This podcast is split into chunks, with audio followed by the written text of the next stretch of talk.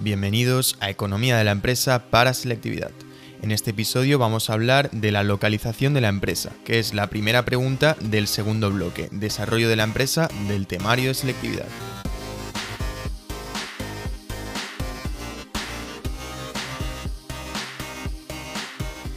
Por lo que respecta a la introducción, tenéis que decir que las empresas llevan a cabo las actividades económicas de producción y distribución.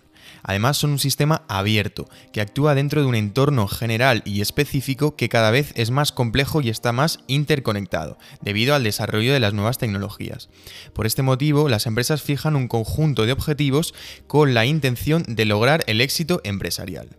Para lograr este éxito empresarial, la empresa cuenta con una estrategia empresarial que conforma el conjunto de acciones para llegar a unos objetivos.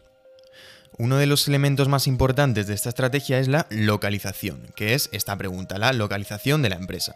Podemos definir la estrategia empresarial como una herramienta básica que ayuda a la empresa a tomar las decisiones necesarias para escoger las actuaciones que debe llevar a cabo y además los recursos que necesitará para llevar estas actuaciones a cabo.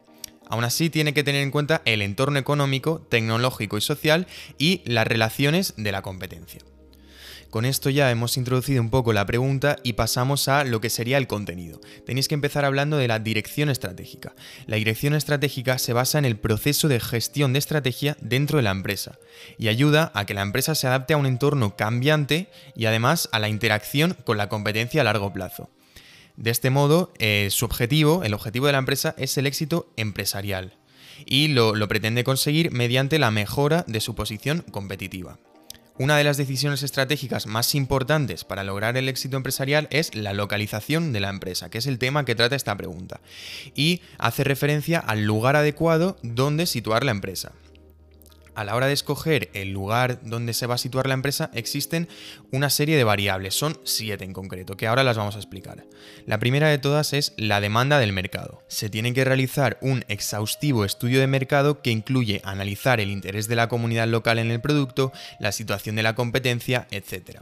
Después, la segunda variable es la calidad y el abastecimiento de materias primas, además de su coste, los plazos de entrega, la facilidad de pago, etc. También se tiene que investigar el mercado de trabajo, es decir, la unión de la oferta y la demanda laboral, que incluye conocimientos tecnológicos, coste laboral, situación social y legal, entre otras. La tercera variable serían las comunicaciones y el transporte se debe tener en cuenta la facilidad de acceso al lugar, tanto para el transporte en general como para la comunicación con otras empresas. Actualmente y por lo general las empresas se sitúan en la periferia de las ciudades, formando lo que serían parques tecnológicos o grandes superficies. Eh, lo hacen así porque las afueras los clientes y los proveedores tienen fácil acceso a la empresa con su vehículo privado. En cambio, en las ciudades se suelen concentrar en establecimientos industriales y terciarios, que, utilizan servicios comunes. Y esto es lo que se le llama economías de aglomeración, que vendrían a ser los centros comerciales, por ejemplo, donde, donde podemos encontrar varias empresas. Después, eh, la cuarta variable son los suministros, que incluyen la electricidad, el agua, la telefonía móvil, etc. Y estos suministros son necesarios para el funcionamiento de la empresa y su coste debe ser estudiado. También se debe valorar el coste de construcción y del solar, ya que este coste varía en función de si se trata de una zona urbana o industrial. Es importante tenerlo en cuenta pasamos con la quinta variable que es la legislación. La legislación es un factor imprescindible que se tiene que conocer bien a la hora de elegir la localización de una empresa. Tanto en materia fiscal, que vendrían a ser las ventajas de impuestos, como en mercantil, creación de empresas, normativa del sector y social, que, vendría a ser la política medioambiental. También se puede considerar todo el tema de las ayudas públicas. Cada tipo de empresa tiene unos requisitos legales distintos que se deben considerar.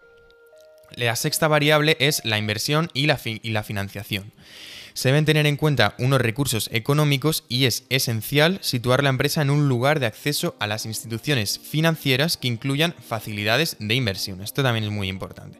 Y ya pasamos con la última variable que es el desarrollo económico de la región. Este desarrollo permite prever el futuro de la empresa, porque si no ha habido un crecimiento sostenible en la zona durante los últimos años, pues será, será más difícil, será muy difícil que la empresa prospere. En cambio, si, si es una zona que tiene una, una buena trayectoria, pues pues muy probablemente la empresa tendrá un futuro, un futuro mejor.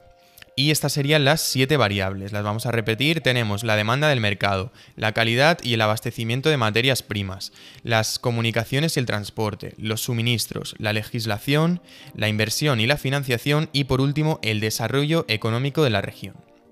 Ahora es importante hablar de la dimensión. La dimensión se refiere a la capacidad de producción y distribución de la empresa.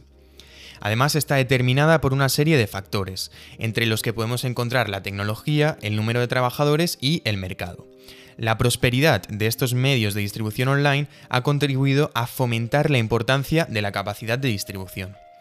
Además, la dimensión es una decisión estratégica que hay que tomar simultáneamente después de haber decidido la localización en el momento de crear la empresa, ya que la dimensión y la localización son interdependientes, es decir, están relacionadas con los mismos factores. Y estos factores, el factor más influyente son los costes. Por último, es importante hablar de la capacidad necesaria de la empresa. Esta capacidad necesaria se refiere al nivel máximo de productos que se pueden obtener en un periodo de tiempo concreto y que se ajustan a la demanda. Antes de determinar la demanda es necesario hacer una previsión de la demanda, analizar la producción, los costes y todos los factores influyentes, tanto en la localización como en la dimensión. Por tanto, para decidir la dimensión de la empresa, primero tenemos que saber qué capacidad necesita y su localización. Es decir, para, para determinar la dimensión necesitamos conocer la capacidad y la localización. Si tenéis dudas nos podéis enviar un email a economiaparaselectividad.com y además tenemos disponibles los apuntes escritos tanto de esta pregunta como de todas las otras que están publicadas. O sea que ya sabéis, nos podéis enviar un email pidiéndolas cuando queráis. Y con esto ya hemos acabado la pregunta y pasamos a la conclusión. En la conclusión tenéis que hablar de la estrategia empresarial, tenéis que decir que la estrategia es un elemento fundamental para lograr el éxito empresarial, ya que fija unos objetivos y además de fijar estos objetivos, determina la manera de conseguirlos. Ahora bien, se deben tener en cuenta unos cuantos factores a la hora de establecer una estrategia empresarial. Es fundamental fijar una localización adecuada y para ello se tiene que tener en cuenta la demanda del mercado, el abastecimiento de materias primas, el mercado de trabajo, las comunicaciones y el transporte, los suministros, la inversión y la financiación. Finalmente, se tiene que establecer la dimensión empresarial después de haber realizado un estudio de mercado y un análisis de la demanda para evaluar las diferentes alternativas y tomar una decisión oportuna. Con esto hemos acabado la pregunta de la localización de la empresa, que es la primera pregunta del bloque de desarrollo de la empresa, que es el segundo bloque del temario de selectividad.